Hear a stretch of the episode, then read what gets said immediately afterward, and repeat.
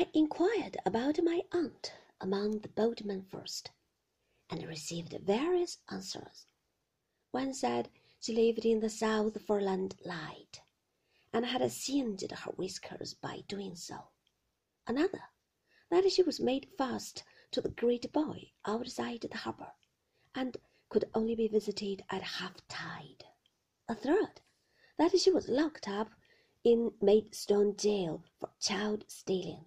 A fourth, that she would seem to mount a broom in last high wind, and make direct for Calais.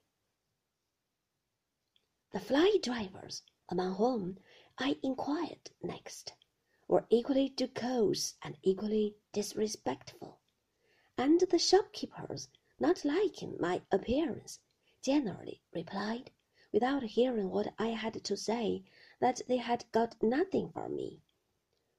I felt more miserable and destitute than I had done at any period of my running away. My money was all gone. I had nothing left to dispose of.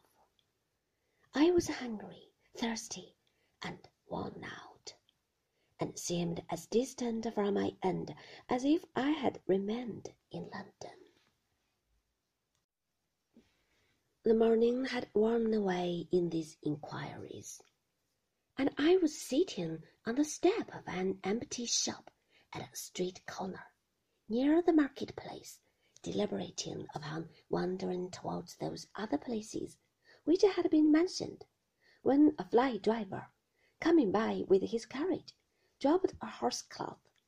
something good-natured in the man's face, as I handed it up encouraged me to ask him if he could tell me where Miss Trotwood lived, though I had asked the question so often that it almost died upon my lips.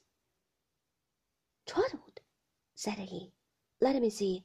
I know the name, too. Old lady? Yes, I said, rather.